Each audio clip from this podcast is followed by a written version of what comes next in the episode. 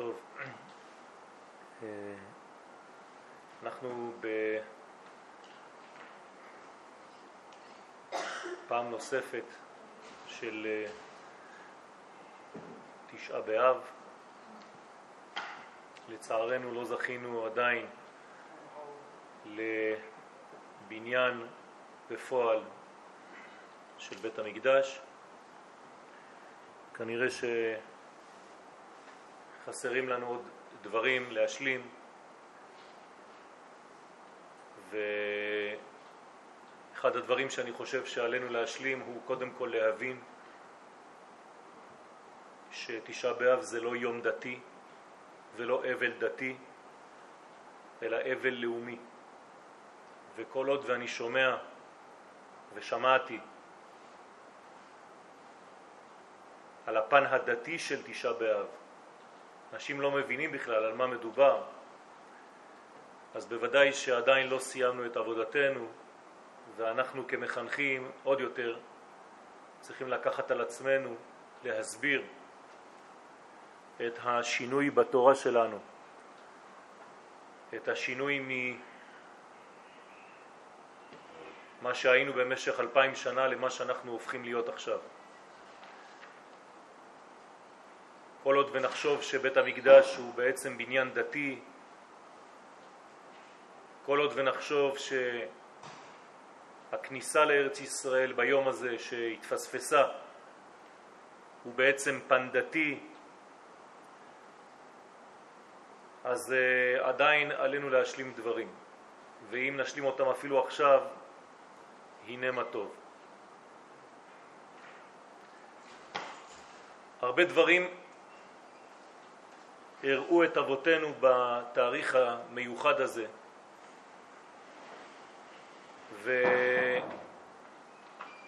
ועצם העובדה שזה מכוון לתאריך הזה אומר דרשני, ובראש ובראשונה זה אומר שמישהו מכוון את התנועה מלמעלה ומכוון לנקודה הזאת דווקא במימד הזמן שהיא בעצם נקודת גיד הנשה שלנו, כמו שאומר הארי הקדוש, שאם היינו נותנים איבר או גיד ליום הזה בגוף האדם, זה בעצם גיד הנשה שיסודו הוא בעצם או חיבור או חוסר חיבור. גיד הנשה זה היסוד, גיד הנשה זה מי שמתייחס לנשים ומצד שני מי שמתייחס לנשייה, כלומר לשכחה. או שזוכרים וזוכים או ששוכחים ומפספסים ומאבדים ומחמיצים. תמיד בהיסטוריה של עם ישראל ניתנות אפשרויות לכאן או לכאן באותו תאריך. הפעם הראשונה כמובן בהחלטה של המרגלים שלא לבוא לארץ ישראל באותו יום, שקבעה אותה החלטה בכייה לדורות, ולאט לאט במשך ההיסטוריה הקדוש ברוך הוא במרכאות נותן לנו, כן, כמעט משחק, נותן לנו רמזים שאנחנו לא תופסים.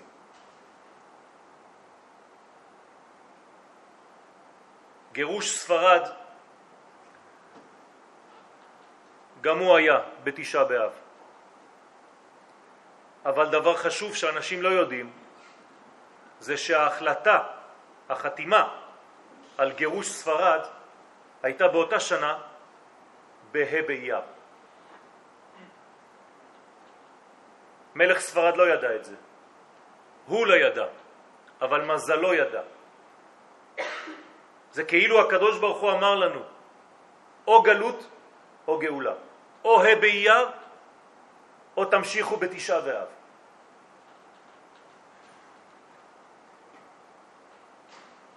לכן אני רוצה, לפני שנתחיל להסביר ולחזור על מה שאמרנו. תשעה באב זה לא יום דתי, זה אבל לאומי. חבל שזה הפך להיות דבר דתי, שמי שלא מחשיב את עצמו כדתי מתנער מאותה סיטואציה, וזה לא נכון. חורבן בית המקדש הוא סימן לסילוק השכינה מעולמנו. ומציאות זו של סילוק שכינה מטשטשת את יכולותינו לאחוז בעניינים האלוהיים כראוי. אנחנו לא יכולים לתפוס את הרעיון האלוהי בצורה ברורה. הכל הפך להיות עמום. הוודאות שאנחנו קוראים לה בשיעורים שלנו אמונה, לוקה בחסר בגלל הטשטוש הזה, בגלל סילוק השכינה. בית המקדש זה לא מקום דתי, זה מרכז הלב הפועם של האומה הישראלית על כל הרבדים שלה, ולא רק של עם ישראל, אלא של העולם כולו. בית של חיבור בתפילה, תפילה מלשון חיבור, לכל העמים, דרך הפריזמה של עם ישראל. לא הבנו את זה, הפכנו להיות דתיים, סגרנו במו ידינו את הציר האלוהי ועלינו עכשיו לתקן ולפתוח אותו בחזרה. עד, עד כדי כך שסילוק השכינה גרם להגדרת היהדות כדת.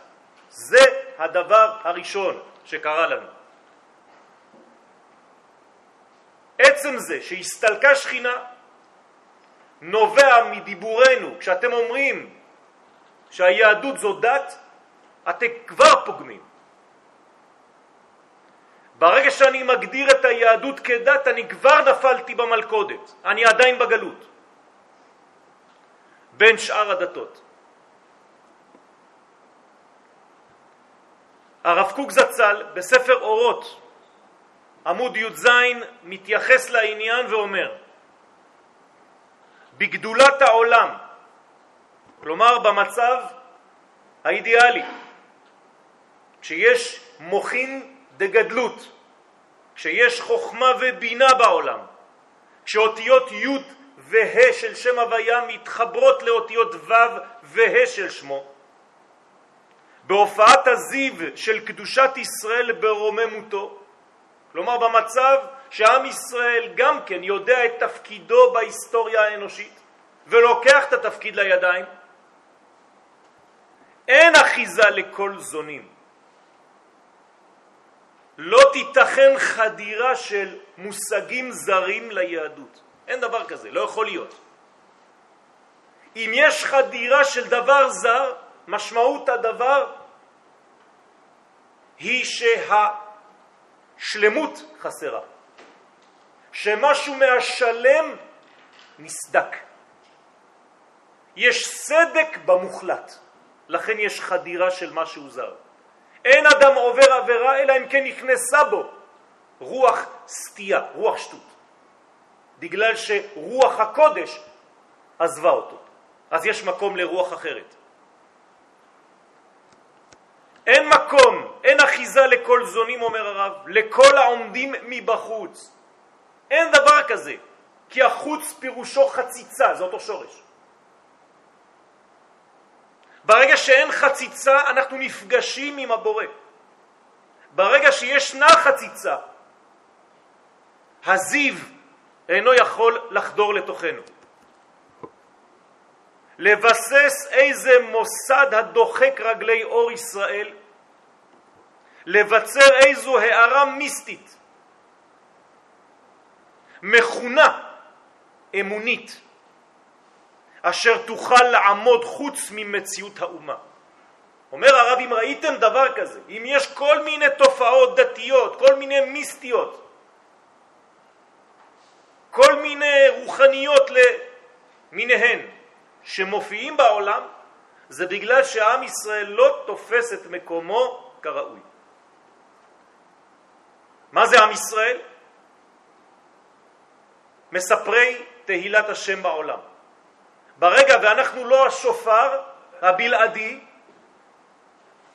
אז השפע האלוהי ממשיך לזרום, אבל הוא מגיע חז ושלום לחיצונים. כלומר אין מלכות, אין כלי קיבול. אז יש כלים אחרים. זה כמו זרע לבטלה, חז ושלום. הזרע לא הולך, הוא לבטלה בשביל אותה אישה, בשביל אותו כלי. אבל הוא הולך למקום אחר ובונה ומחיה כל מיני צורות שליליות. כבודה ושפעת יקרת קודשה, כל זה נעלם כשאין את הכבוד הזה. כשאנחנו לא מבינים שמדובר כאן על עניין לאומי, ואנחנו מגדירים ומקטינים את עצמנו במושגים דתיים, זאת הקטסטרופה הכי גדולה שקרתה לעם ישראל. זאת המחלה של הגלות, שעדיין אין לנו רפואה מהדבר הזה, ואני שומע. אני שומע דיבורים, אני שומע הרצאות, אני שומע שיעורים. אנחנו עדיין מגדירים את עצמנו דתיים. לא הבנו מה זה עם ישראל. לא הבנו שהאומה שלנו, ואעשך לגוי גדול, האומה קיבלה הדרכות אלוקיות, אבל זו לא דת.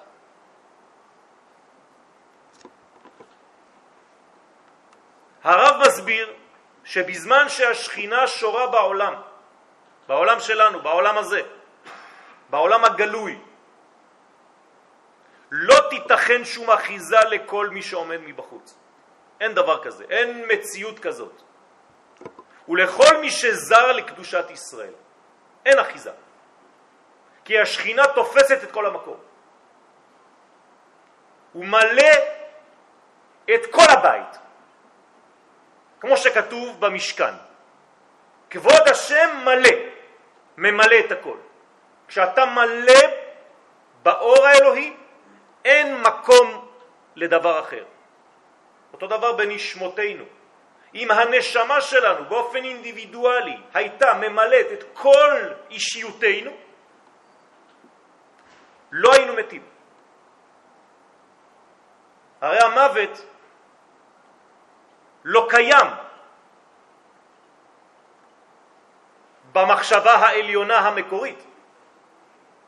הוא נולד, הוא הופיע עקב החטאה, עקב חיסרון. בלשון המקובלים אנחנו אומרים שהאדם הזה, נשמתו לא נמצאת בתוך גופו באופן ממשי וצריך לעשות לו פדיון נפש. צריך להחזיר את נשמתו לגופו. גם ככה הנשמה שלנו ממלאת רק חמש אחוז מגופנו. כלומר, כל הגוף תופס רק חמש אחוז מהנשמה. 95% מהנשמה נמצאים מחוץ לגוף שלנו. הגוף שלנו כמו נעל ביחס לנשמה. בגלל זה אנחנו לא תופסים את מלוא הראייה הכוללת, ואנחנו מסתפקים בדברים קטנים, גלותיים, צרי אופק, כמו שנעשינו במשך אלפיים שנות גלות, ומזה אנחנו צריכים להשתחרר. מוריי ורבותיי, התשובה הראשונה שעלינו לעשות אותה זה לצאת מהקטנות ולהיות גדולים. התרגלנו להיות קטנים ולהסתפק בקטן הזה.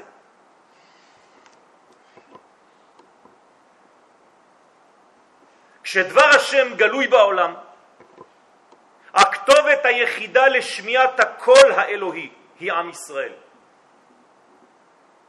לא אנחנו בחרנו בזה, הקדוש ברוך הוא בחר בנו מכל העמים כדי להיות מספרי תהילתו בעולם. כך אומר הנביא. הכל עובר דרך עם ישראל, כי אנחנו הנביאים של האומות. כמובן שכל אומה יש לה תפקיד גם כן, בתוך המכלול הגדול הזה. וכל אומה ואומה יכולה לומר בפה מלא אשר בחר בנו מכל העמים. כל אומה לפי התכלית שלה. היפני יכול לברך אשר בחר בנו מכל העמים ועשה אותי כך וכך כדי שאעשה כך וכך בעולמי. אבל אני, עם ישראל, כשאני מברך את הברכה הזאת, אני צריך לכוון.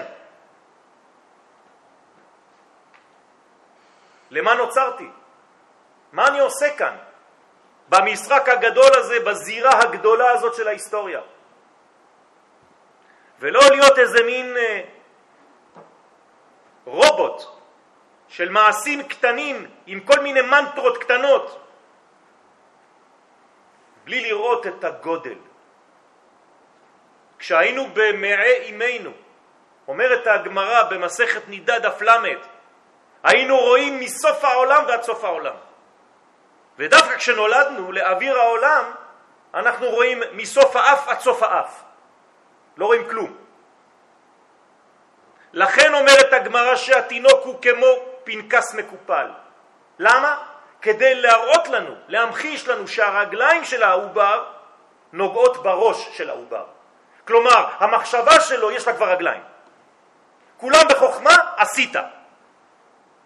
ככה הקדוש ברוך הוא פועל.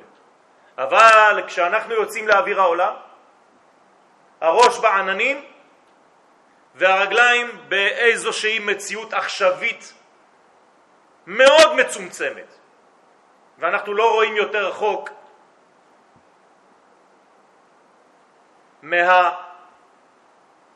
מהקטנות הזאת.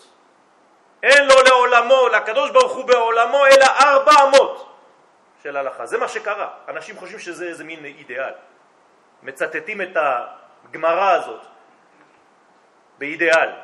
אני אומר לכם שזה נזק. בגלל הגלות אין לו לקדוש ברוך הוא אלא ארבע אמות. צריך שיצא מארבע אמות האלה של הלכה. סגרנו אותו בתוך זה. אנחנו לא מאפשרים לו להתפתח. מה, הוא צריך אותנו? כן. איך? הוא קבע את זה. הוא בחר בנו כדי שאנחנו נתפעל את כל המנגנון הזה. וכל עוד ואנחנו לא נעשה את זה, הוא לא עושה את זה לבד. הוא קבע כללים, ובכללים האלה אנחנו שותפים אקטיביים אמיתיים.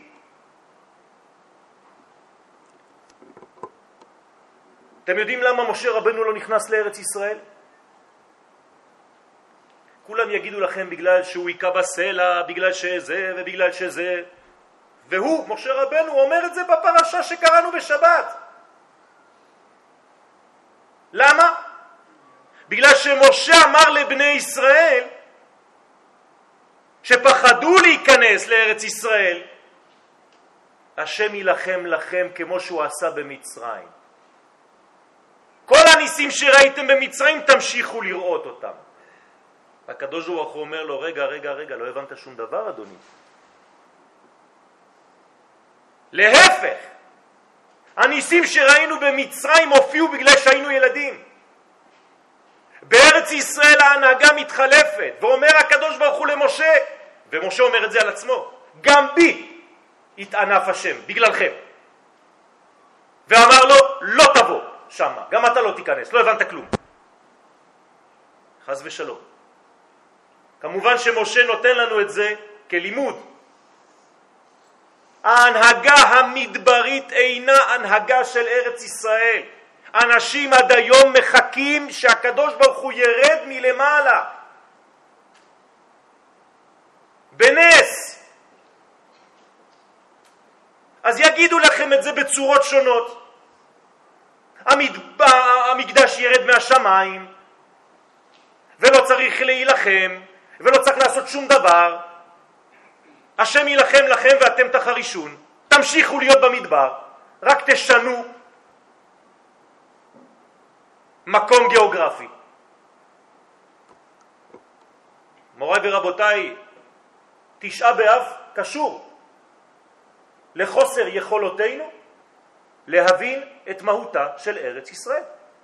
אנחנו לא צמים היום בגלל שחרבו שני בתי מקדש בלבד. אנחנו צמים היום בגלל שלא ידענו להחליט להיכנס לארץ ישראל בשורש. הרבה שוכחים את זה. למה? פני הדור כפני הכלב. מסתכלים רק על המקל. מה קרה היום? חרב בית המקדש. זה מה שאתה מסתכל, רק תוצאות. יש סיבות לתוצאות האלה. יש סיבה אחת, לא הבנו את מהותה של ארץ ישראל. שום מיסטיות ושום דת לא תוכל להשיג את האורה האלוהית בלי לקבל זאת מהאומה אשר הוכשרה לכך בעצמותה. צריך לעשות תשובה על הקטנות. צריך לגדול. צריך להתחיל להחליט לגדול. כל אחד ובכלל. ממשיך הרב, כי האור העליון וזיו הייחוד, זיו הייחוד, לשם ייחוד, קודשא בריחו ושכינתה. למה אין חיבור בין העולמות? למה הקדוש ברוך הוא לא מזדווג עם כנסת ישראל? למה אין לנו חיבור עם האישה ביום הזה? עוד פעם, הלכה. מה ההלכה? אתה לא מבין למה? אין חיבור למעלה, איך יהיה חיבור למטה? אז תפריד את המיטה. כנסת ישראל נידה, אז גם אשתך נידה היום, גם אם היא לא נידה. לא ייתכן מצב של שמחה למטה כשלמעלה אין חיבורים, אין שלמות. האור העליון וזיו הייחוד המיוחד שיסודו העליון, תשימו לב למילים של הרב, כל מילה בול, אין לי זמן לפתוח את זה, אבל הוא מתייחס לכל פרט בקבלה, בחסידות. זיו הייחוד המיוחד, יסודו, ספירת היסוד, העליון, כלומר הדעת, אור האמת בבחירתו חי בו, הרי הוא קשור בסגולת ישראל. השם אלוהיו עמו ותרועת מלך בו.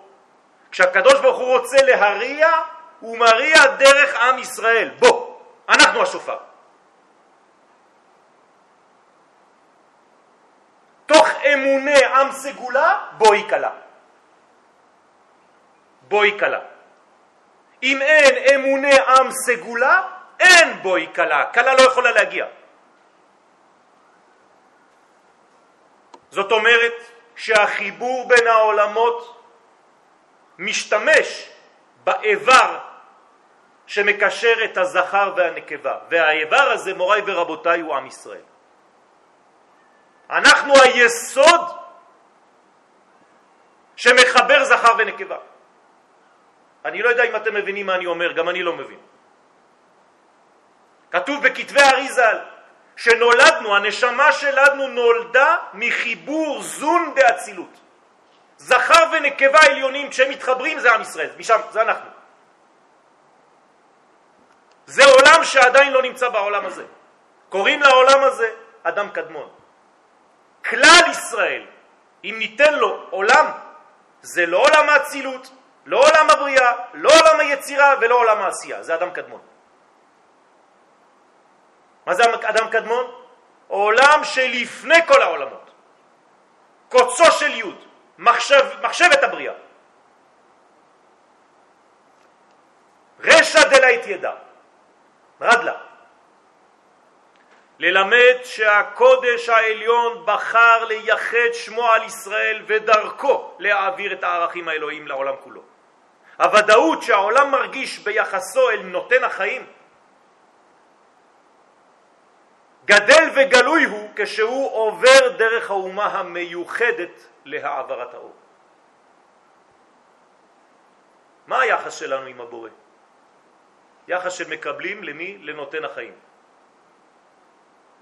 הוא נותן החיים. הוא המחיה את הכל. אנחנו חיים מהווייתו יתברך. אנחנו הובים מהווייתו יתברך. לכן אנחנו קוראים לו הוויה. הרי אין לו שם, אסור לתת לו שמות. אבל אני נותן לו שם לפי המעשה שהוא מביא לי. אם הוא זורק לי סוכריה, אני אומר מי טבעי, זה שרוצה למתק אותי. אם הוא נותן לי חיים, אני קורא לו הוויה, כי הוא מהווה אותי. שם הוויה זה שם החיים, להיות. אני. לכן המלכות נקראת בשם אני. אני ישנה וליבי ער. אני זה שם של להיות.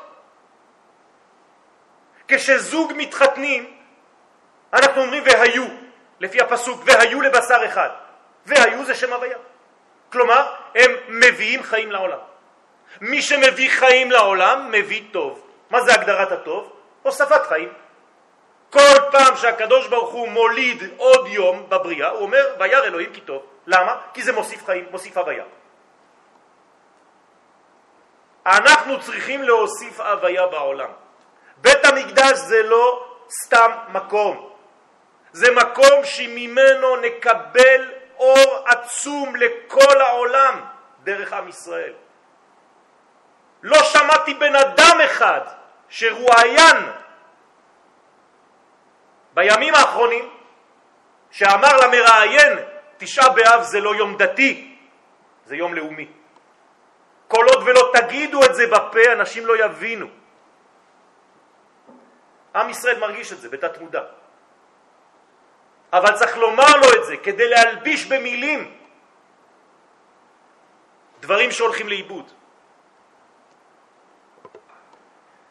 אבל הרב ממשיך ואומר, מירידת העולם והשפלת הנשמה הישראלית, איך משפילים נשמה ישראלית? איך אפשר להשפיל נשמה?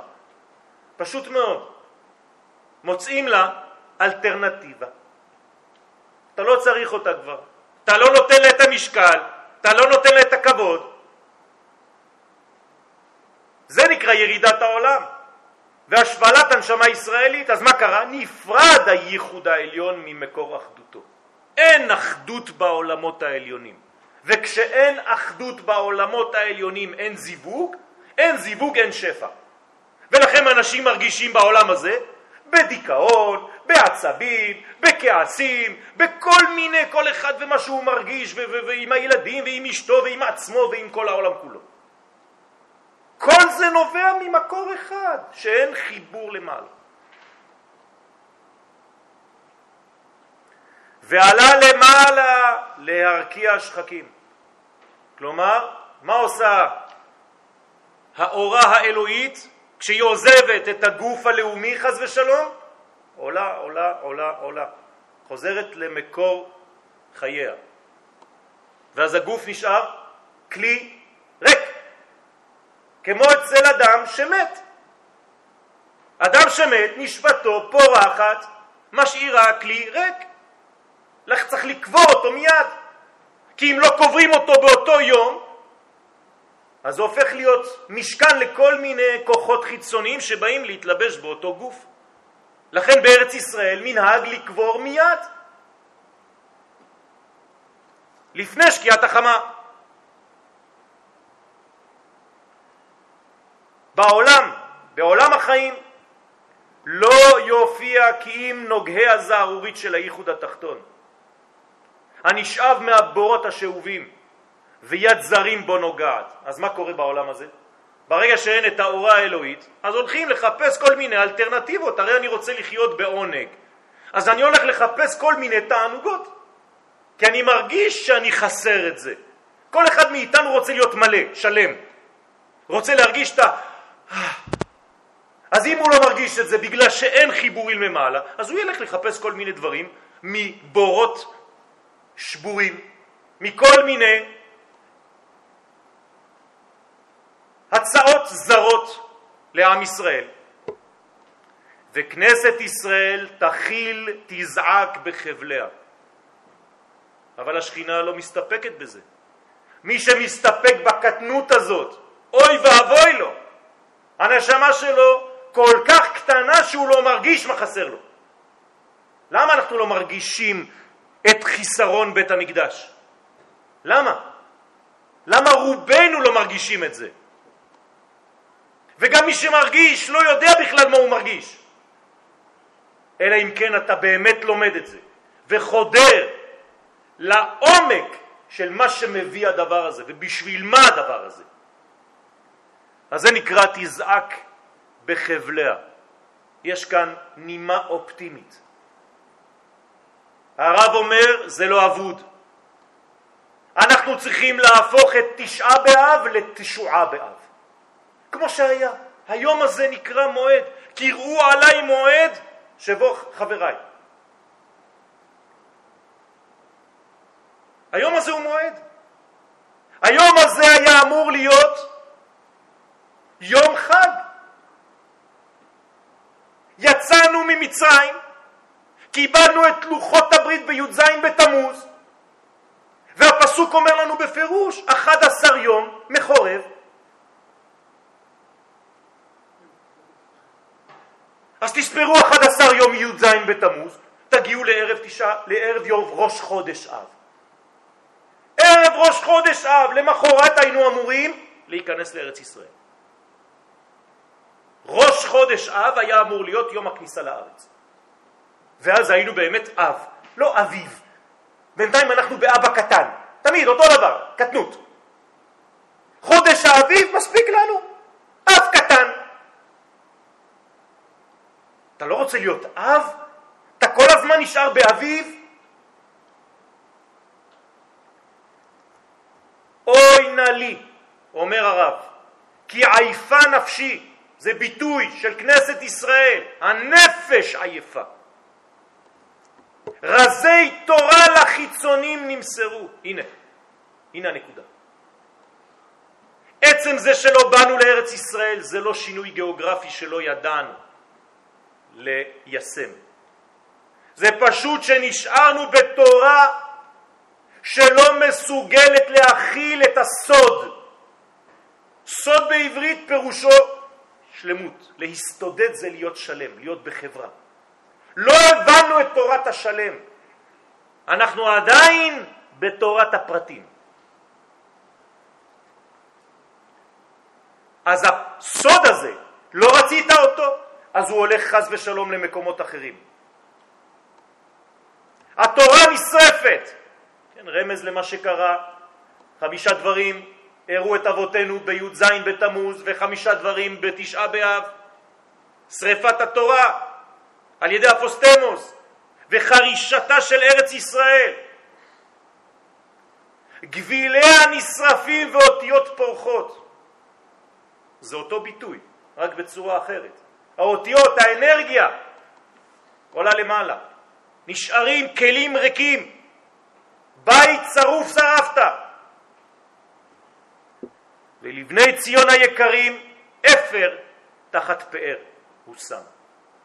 במקום פאר, במקום רפואה, במקום תרפיה, אפר.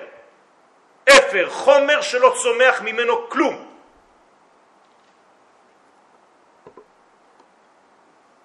המצב העגום המתואר בדברי הרב הוא, הוא היסוד לתפילת תיקון חצות.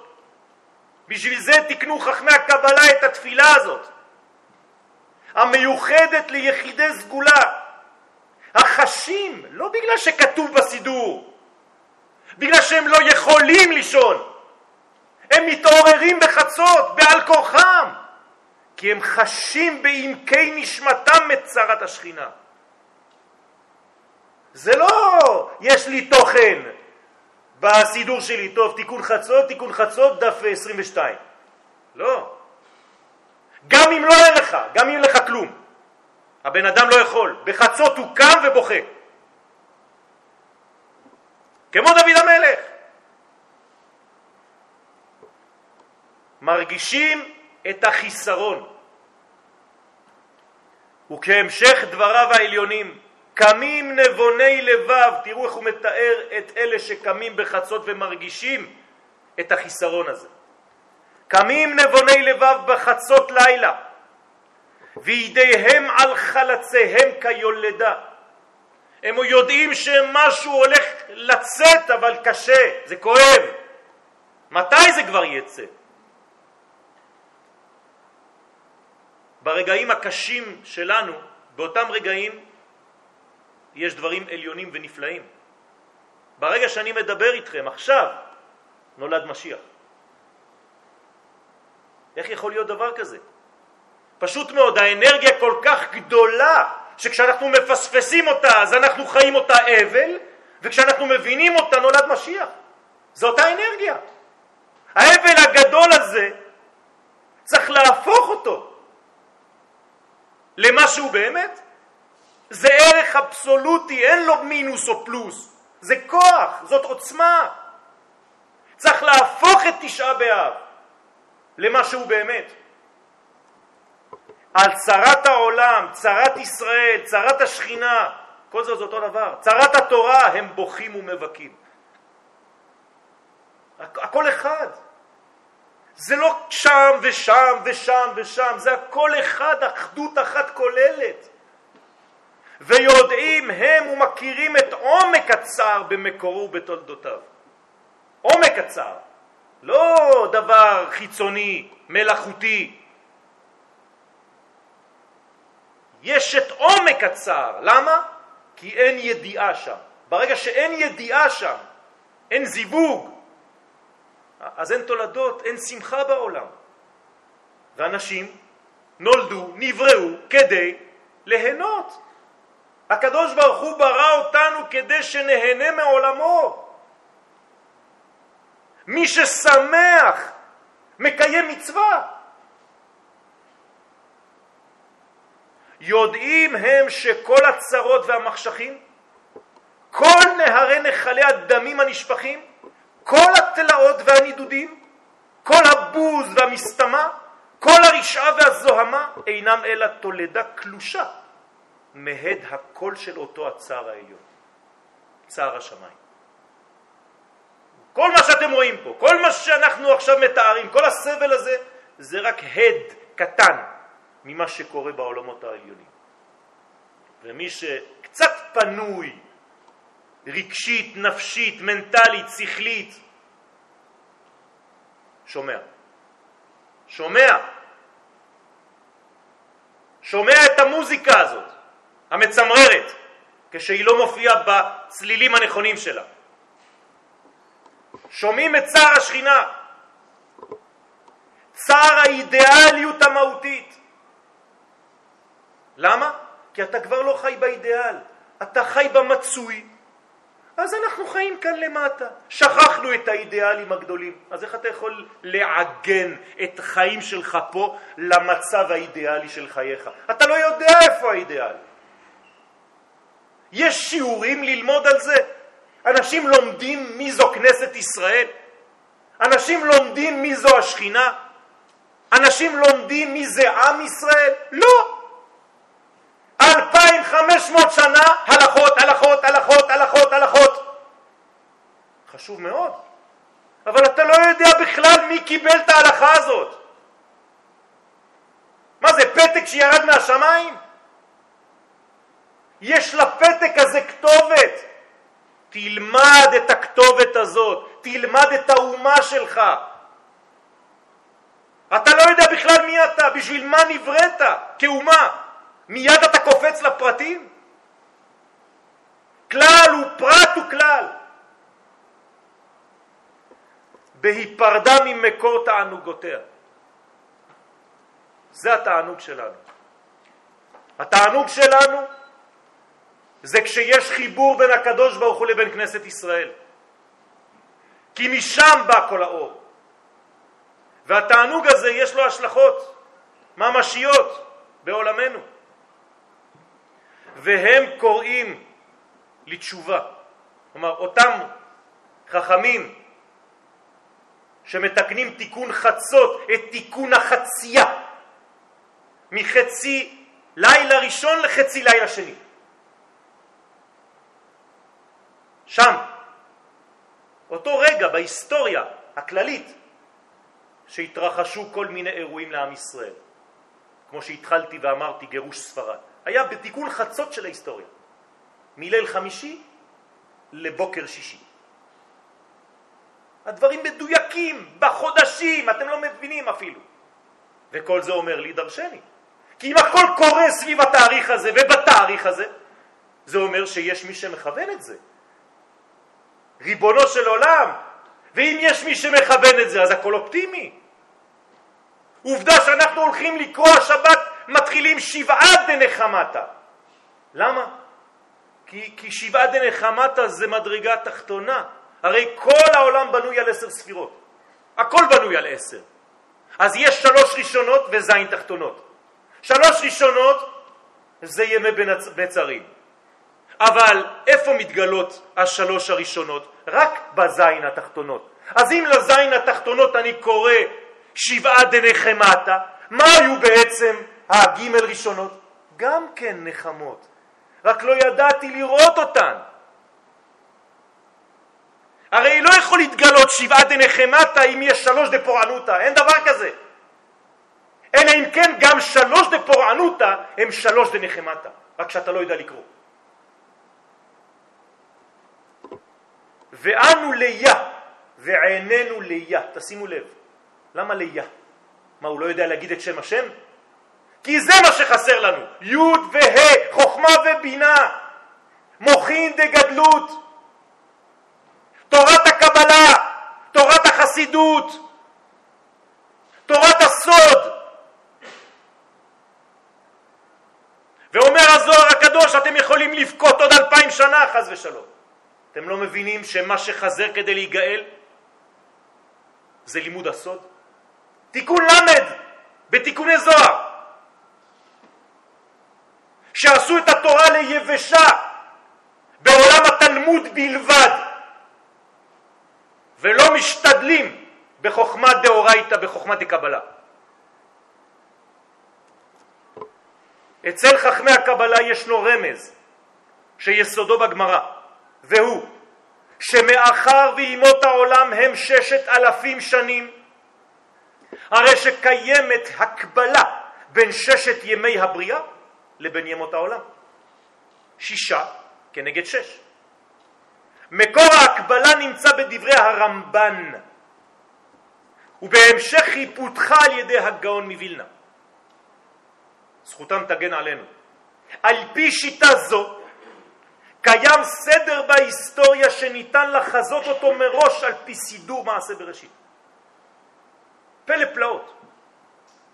היום אנו נמצאים באלף השישי, כלומר שהשנים חמשת אלפים ואחד עד ששת אלפים מקבילות ליום השישי בו נברא אדם הראשון. כלומר אנחנו היום ביום באלף שנברא אדם הראשון. כלומר, אנחנו עכשיו אמורים להיברא, להיברות מחדש. זה הזמן שבו נברא אדם הראשון בהיסטוריה. הבנתם או לא הבנתם? שישה ימים של בריאה, שש אלפים שנה. זאת אומרת שאנחנו יכולים לתקן את הדברים לפני שזה מתרחש בחזרה. נכון, לפי חשבון זה ניתן היה לחשב מתי תקום מדינת ישראל. וזה באמת מה שכתב הגאון ברמז. והוא חזה את קום המדינה לשנת התש"ח לפי זה. איך הוא הגיע למספר הזה? פשוט מאוד, הוא לקח את הגמרא בסנהדרין והוא ראה איך בנוי אדם הראשון. כל שעה קורה משהו. שעה ראשונה הוצבר אפרו, שעה שנייה נמתחו איבריו, שעה שלישית טטטה, שעה רביעית, שעה חמישית קם על רגליו. קם על רגליו, אומר הגאון, אני מחשב שעות, יש לי ימים, יש לי שעות, יש לי זה, מתי אדם הראשון יקום על רגליו? תש"ח.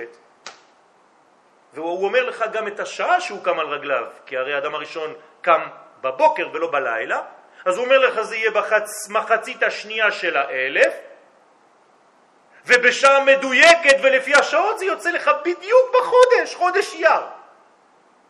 פלא פלאות. הגר"א מסביר כי במחצית הראשונה של כל אלף לא מתרחש שום אירוע משמעותי. למה? אמרתי לכם עכשיו, כי זה לילה. כל פעם שאלף מתחיל, בחמש מאות שנה הראשונים, הראשונות, לא מתרחשים דברים משמעותיים, למה זה זמן שהעולם ישן כמו בחצי של היום זה לילה, אז האנשים ישנים. וזאת כיוון שחמש מאות השנים הראשונות של כל אלף מכוונות הן לזמן הלילה של כל יום מששת ימי הבריאה. והבריאה לא הייתה אלא ביום ולא בלילה. לכן בונים את המקדש ביום ולא בלילה, זה אותו דבר. שכן כל הוויה חדשה חייבת לבוא אחרי שלב של העדר. ואכן, כך היה. שהמאורעות העיקריים בכל אלף ואלף מששת אלפי שנות הבריאה התרחשו תמיד במחצית השנייה של אותו אלף. כלומר בחמש מאות השנים האחרונות שלו. ובאלף שלנו, האלף השישי, המאורעות המשמעותיים התרחשו החל משנת תק, כלומר משנת 1740 למניינם ואילך. הרב שרקי שליטה מציין שלמרות זאת גירוש ספרד התרחש בשנת רנ"ב כ-250 שנה לפני אמצע האלף וזה לכאורה סותר את מה שאמרנו. הנה, הנה לך אירוע גדול שקרה לפני, בחמש מאות שנה הראשונות. אלא שאם נשים לב, נראה כי שנת הגירוש הקבילה לשעת חצות הלילה שבין היום החמישי לבוקרו של היום השישי. וזה אכן זמן מיוחד מאוד, בו מתעבה החושך בעולם. בגלל זה עשו חכמי הקבלה תיקון חצות. מאידך דווקא אז, באותו רגע, ניתן להתחיל לחוש את היום הבא, את הבוקר הבא. אבל מי חש את זה? מי שעיניו בראשו, מי שרואה את הנולד, כלומר החכמים, החכמים רואים את הנולד, מה זה מאיזה הוא חכם הרואה את הנולד? לא רק שהוא רואה את מה שהולך להיוולד ממה שהוא עושה עכשיו, אלא שבכל דבר הוא רואה את המדרגה שנקראת הנולד.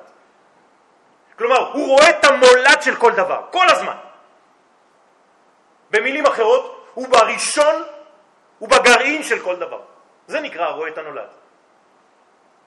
בית שמאי, בית הלל, בית שמאי רואה את הנולד. לכן כל מה שבית הלל אומר ב-15, הוא אומר בראש חודש. למה? כי ב-15 זה כשזה כבר מגיע לעולם שלנו. אז זה בית הלל, זה בסדר. אבל בית שמאי אומרים לא, אני הולך לשורש, כשזה אך מתחיל. נקודת חצות מציינת את המעבר לחצי השני של הלילה, וניתן להרגיש אז את ההתקרבות לבוקר הבא. כמובן שצריך בשביל זה אמונה, צריך בשביל זה ודאות. זו גם הסיבה לכך שבעלי הנשמות הזכות קמים בחצות לילה ועושים תיקון חצות.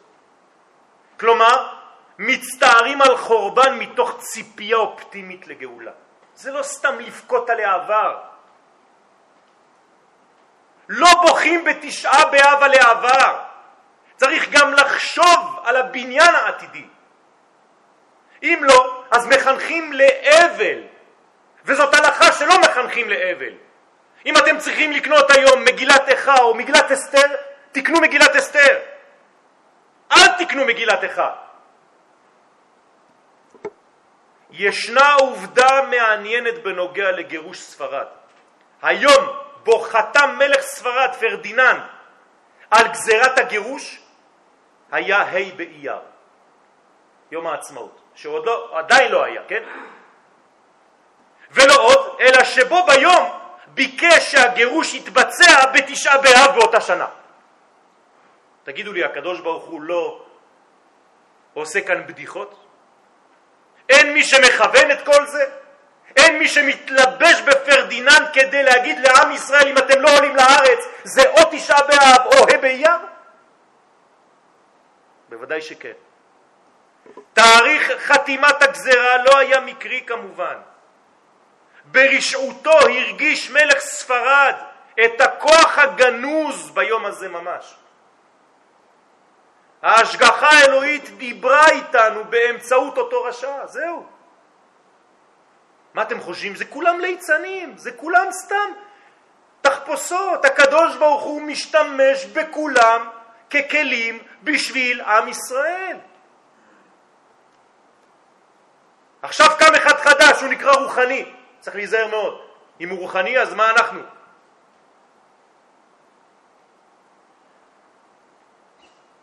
וגילתה אותה השגחה עליונה לישראל שהבחירה נמצאת בידינו ועלינו להחליט מה אנחנו רוצים גאולה בה' באייר או חורבן נוסף בתשעה באב יהדות ספרד הייתה צריכה להחליט בין עלייתה לארץ ישראל לבין ירידה נוספת לגלות עוזבים גלות והולכים לגלות אחרת מגלות לגלות היום עוזבים את צרפת כדי ללכת לאן? למיאמי. נחמד. למה לא? אם אין חשיבות למקום הזה, אם הרבנים לא מלמדים את החשיבות של ארץ ישראל בתנ"ך כולו, ושמלכות השם לא יכולה להתקיים ולא מדברים כאן על דתיים, אז איך אתם רוצים שהאנשים שהם הכבשים יבינו את הדברים לבד? יש אחריות למחנכים רבותיי. מה היו הסיבות שהביאו לגירוש ספרד? דבר ראשון, בספר העקדה מובא כי בתקופה שקדמה לגירוש ספרד היו צעירים יהודיים רבים שנכשלו בחטא הזנות.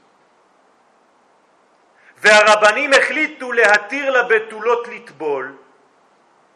לאחר מכן היו מי שהחליטו שיש לשלם לבנות אלו ובעקבות זה בא הגירוש. כך הוא מביא שם.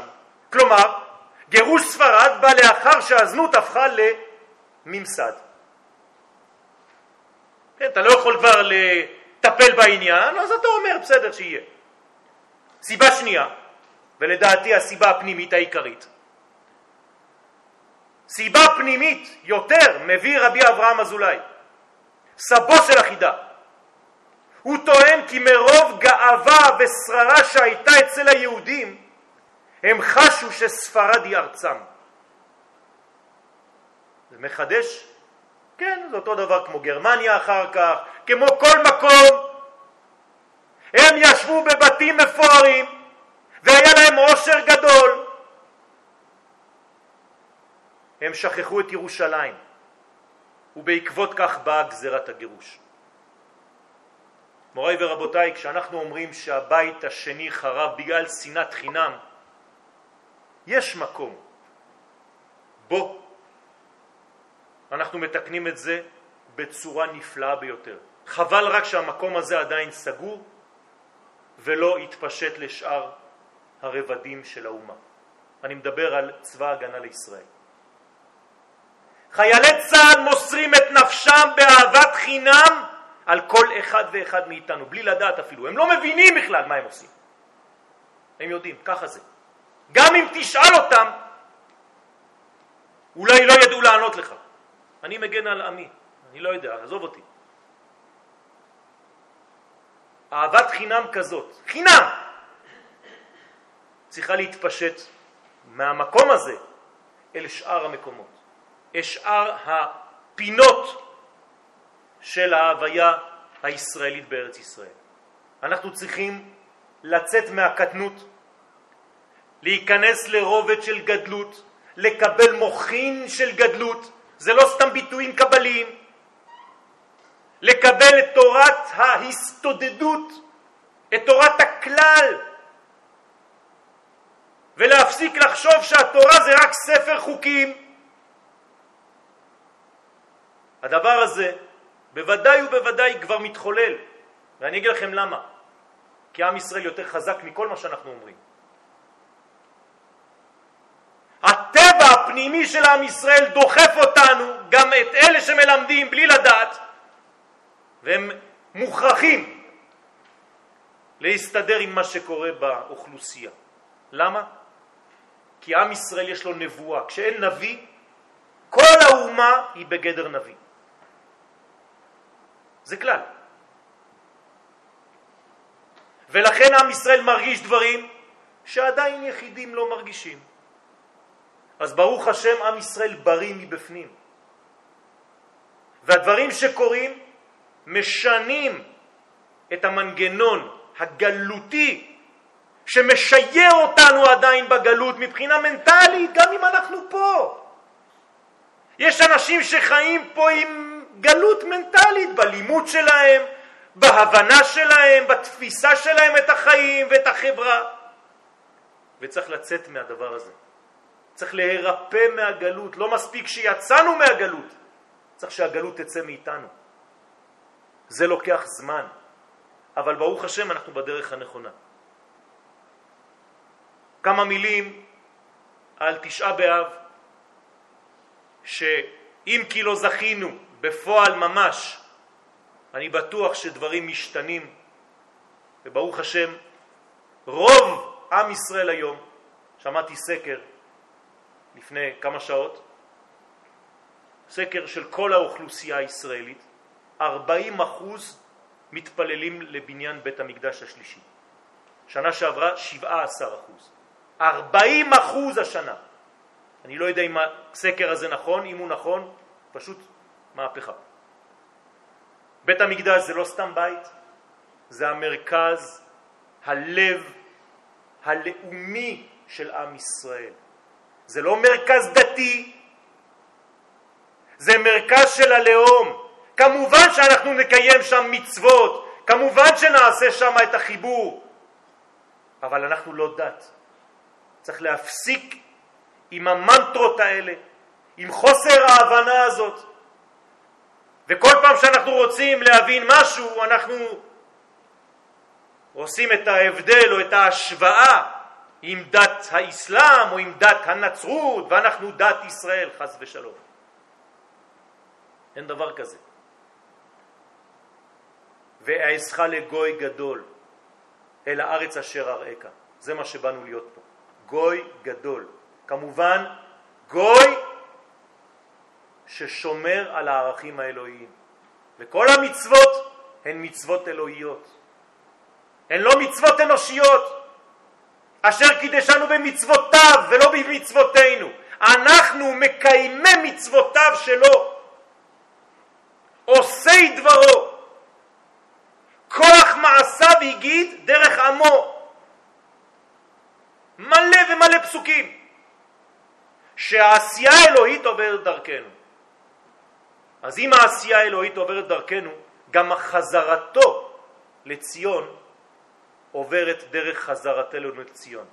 וביום הזה ממש, בו המרגלים היו בוכים וכולם היו מרגנים באוהלים, מה זה אוהלים? זה לחיות בגלות, באוהל, בארעיות. לא רוצים בתים, רוצים אוהלים. ותרגנו באוהליכם. מה אכפת לי? תגיד ותרגנו. למה הספציפיות הזאת? למה להדגיש? באוהליכם. כי אתם מעדיפים להישאר באוהלים. כי אתם חושבים שהיהודי הטוב הוא יהודי נווד, נודד. לא נכון. היהודי הנורמלי הוא היהודי שחי בבית בארץ ישראל ובונה את ביתו. אז ביום הזה שבו היו בוכים כולם על חוסר ההבנה של ארץ ישראל, עכשיו, ברגע הזה, ואני מסיים בזה, צריך להגיד לבורא עולם תודה הקדוש ברוך הוא, שהפכנו את המנגנון, שעזרת לנו להפוך את המנגנון ואנחנו אוהבים את ארץ ישראל, מחבקים אותה ורוצים להיות בה ורוצים לגלות את אורך בעולם דרך היותנו בה כאומה. תודה רבה.